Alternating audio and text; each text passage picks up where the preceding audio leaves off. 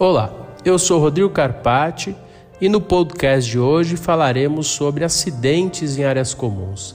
É importante destacar que as áreas comuns são de guarda é, obrigatória do síndico.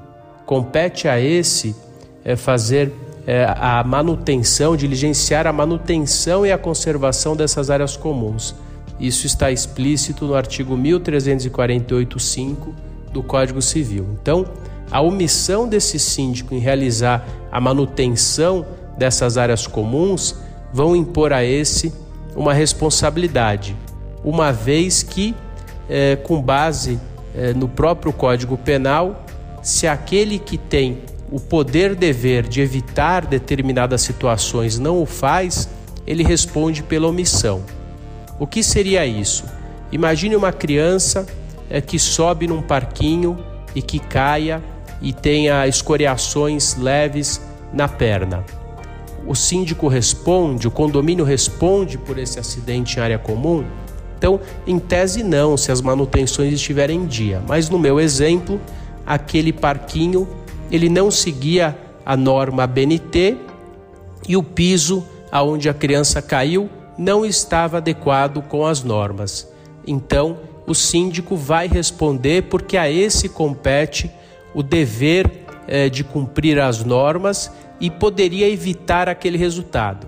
Então, no âmbito civil, esse síndico diretamente, não o condomínio, porque a omissão ela foi eh, pessoal desse, uma vez que ele eh, está, está agindo por omissão no exercício da função. O condomínio também pode responder, mas esse síndico também responde pessoalmente. Então, em âmbito civil, ele responderia pelos prejuízos materiais, o médico, é, o deslocamento para é, o hospital. E no âmbito criminal, pela lesão corporal sofrida por aquele menor. O síndico não tem o, a obrigação de cuidar, por exemplo, verificar se uma criança está ou não no parquinho, mas ele tem o dever legal é, de fazer com que aquele equipamento esteja dentro das normas, as manutenções estejam em dia, é, as plaquinhas indicativas da, das idades é, com que cada criança, cada equipamento possa ser utilizado, isso é de responsabilidade sim é, do gestor. E o condomínio, apesar de não ter personalidade jurídica, nós já tratamos isso anteriormente, ele tem é, um CNPJ e ele pode sim é, ser acionado, mas o representante legal é o síndico e toda vez que esse gestor é, agir com excesso ou falta, ele pode responder pessoalmente. Por isso que é, o exercício da atividade de síndico é algo é, extremamente é, importante para a comunidade e preocupante para aquele que não a fizer com profissionalismo. Então, a palavra de ordem é uma gestão profissional. Como ele poderia evitar, por exemplo, essa situação no parquinho?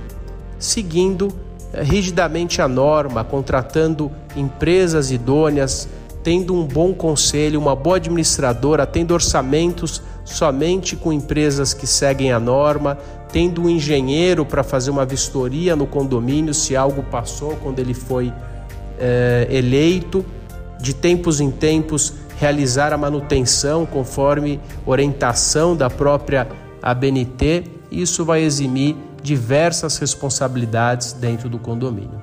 Chegamos ao final de mais um podcast.